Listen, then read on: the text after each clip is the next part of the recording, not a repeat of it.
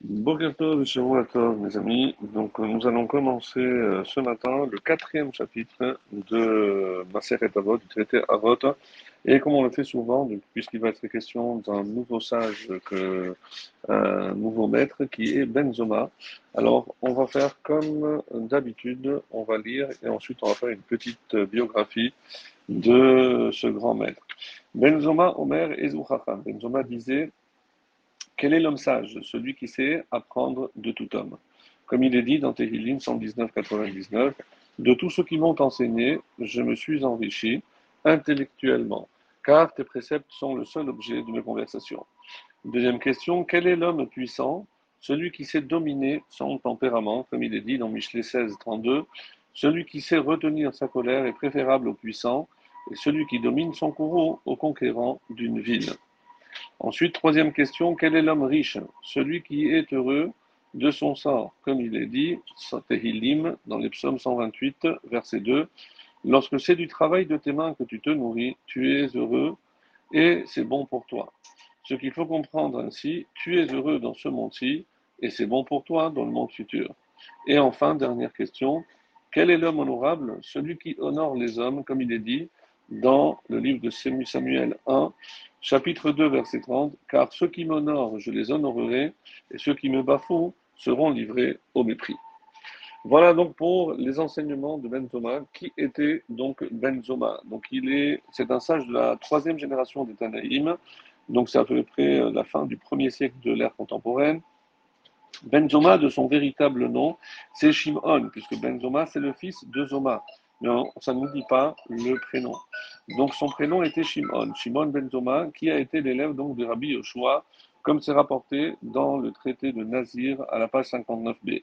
Le fait qu'il ne soit pas désigné par le, titre de Rabbi tient en fait qu'il mourut relativement jeune avant d'avoir été ordonné euh, par ses maîtres Rav. Donc c'est pour ça qu'il ne, ne, peut pas euh, prétendre à ce titre. Il ne faut toutefois pas voir dans cette particularité une preuve que de son niveau, ou plutôt que son niveau était moindre que celui de ses pères. En effet, dans le Talmud, au traité de Sanhedrin 17b, on nous révèle qu'il fit partie aux côtés de Shimon ben Azai, Hanan Amitzri, Hanania ben Achina et Shimon Ahatimni, Selon Rabbi Hanan El, ce dernier c'était Shimon ben Anas, les cinq érudits qui jugeaient devant les sages, Danim Lifne c'est-à-dire qui étaient assis sur le sol en face du grand Sanhedrin de 71 juges, 71 juges pardon, et dont la fonction était d'aiguiser les débats en posant des questions en apportant des réponses aux problèmes à l'Afrique.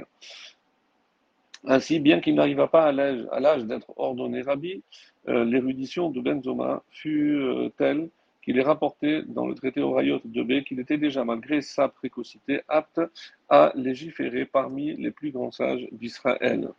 À part donc ces dispositions exceptionnelles dans le domaine de la halakha, Benzoma a aussi été réputé pour être un commentateur hors pair des textes bibliques, comme en témoigne le, le passage de la Haggadah dans le traité de Brachot, chapitre 1, Mishnah 5, où Rabbi Lazar ben Azaria, alors était Nassi d'Israël à la place de Rabban Gabriel, rappela qu'il avait appris que la sortie d'Égypte devait être évoquée non seulement le jour, mais aussi la nuit.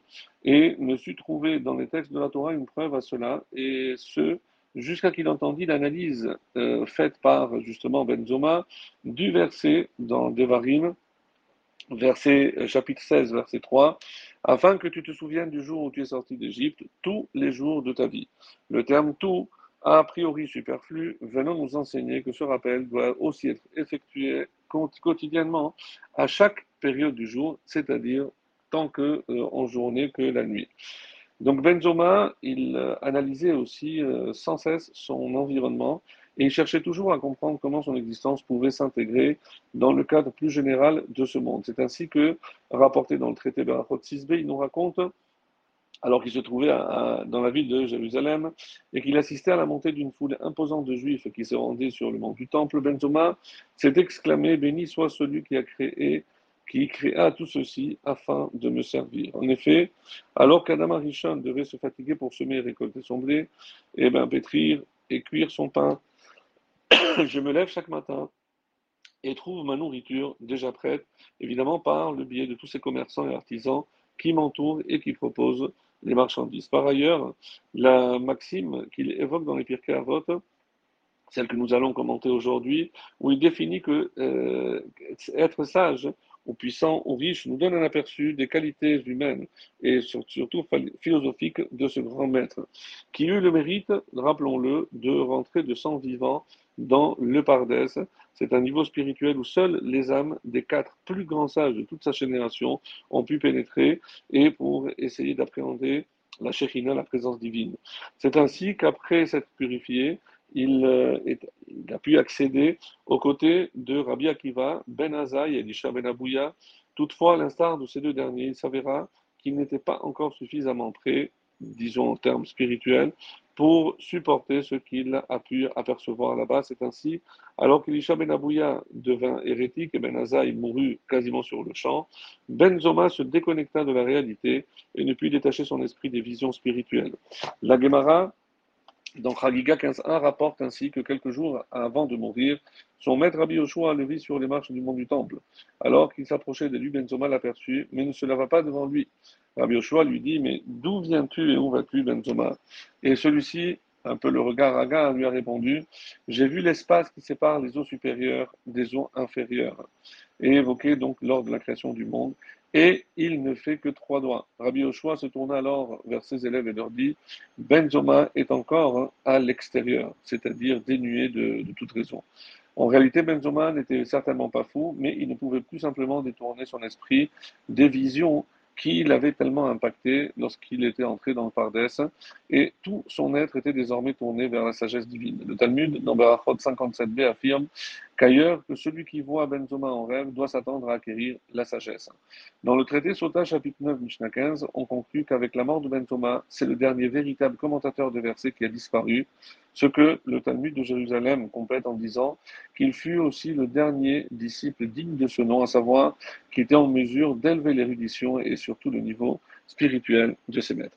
Alors, le commentaire de, Rabbi, de Robadia Bartinora nous dit que c'est parce qu'il ne vécut pas vieux et que de ce fait il ne reçut pas d'ordination rabbinique qui lui aurait permis d'être désigné par le titre d'Arabie, qu'il fut appelé seulement par le nom de son père. Il en fut de même pour Ben Azaï, dont euh, l'enseignement est rapporté à la Mishnah justement suivante, notant que les prénoms de ces deux sages étaient aussi Shimon. Et il demande quel est l'homme sage. Voici que Benzoma a voulu dire quel est le sage qui est digne d'être loué pour sa sagesse? Celui qui sait apprendre de tout homme, et ce, même si ce dernier est plus petit, en sagesse, en noblesse ou en âge, que lui. En effet, étant donné qu'il dépasse son amour propre et aussi accepte d'apprendre des petits, il apparaît clairement que sa sagesse est acquise au nom du ciel, ce qu'on dit au Shem Shamaïm. Et c'est certainement pas pour s'enorgueillir ou se glorifier. De tous ceux qui m'ont enseigné, je me suis enrichi intellectuellement. La fin du verset précise justement, car tes préceptes sont le seul objet de mes conversations, ce qui signifie dans notre contexte. J'ai appris la Torah de tous mes enseignants, même des plus petits que moi, faisant au passage fi de mon honneur, car tes préceptes sont le seul objet de mes conversations. Ensuite, il a dit Celui qui sait retenir sa colère est préférable au puissant. Telle l'explication de ce verset. Dit Bartinora préférable est la rétention de la colère lorsque elle émane d'une force, on va dire, intérieure, qui permet de dominer son tempérament plutôt que d'une simple faiblesse de caractère. Il en est de même concernant celui qui domine ses pulsions aussi, dans le feu de l'action par exemple, alors qu'il est en train de conquérir une ville qui est davantage digne de louange, ou qu'un roi qui, après avoir conquis la ville, mettrait la main sur les gens qui se seraient rebellés contre lui. Maintenant, alors qu'il est déjà calmé de ses pulsions, maîtriserait à sa colère et les épargnerait. Quel est l'homme riche À savoir, quel est l'homme qui est digne d'être loué pour sa richesse Celui qui sait se réjouir de son sort? Eh ben, quel est l'homme honorable? Et si tu demandes les qualités précitées, ne sont-elles pas déjà incluses euh, ou celles qui conduisent l'homme déjà à être honorable? En fait, les trois qualités qui sont citées précédemment, à savoir la sagesse, la maîtrise de soi et la richesse, évidemment, font bien sorte, en sorte que celui qui en est le détenteur mérite d'être euh, honorable à ses yeux, c'est sûr, ainsi qu'aux yeux du Créateur. Toutefois, les gens ne le respecteraient malgré tout pas pour cela, Cela a conduit ce Tana, en l'occurrence Benzoma, à enchaîner et dire celui qui détiendrait pardon, de telle qualité et serait donc à ce titre intrinsèquement honorable, eh ben, que peut-il faire pour être effectivement honoré par les autres? Et la réponse, ce, car ceux qui m'honorent, je les honorerai. Un raisonnement a fortiori s'impose. Si le Saint béni soit-il, qui est le roi honorable par excellence, tout ce qu'il a créé ne l'ayant été que pour sa gloire, eh bien, si lui honore ceux qu'il honore, ne doit-il pas en être de même pour des êtres de chair et de sang? À plus forte raison. Et ceux qui me bafouent seront livrés au mépris. On apprend de la l'extrême humilité du Saint béni soit-il. En effet, il n'a pas dit ceux qui me bafouent, eh ben, je les maudirai. Non, il a dit ils seront livrés au mépris. En l'occurrence, de même. Par contre, concernant l'honneur d'Égypte, on voit qu'il est plus rigoureux, comme il est dit à propos d'Abraham Avinu ceux qui me te maudiront, je les maudirai.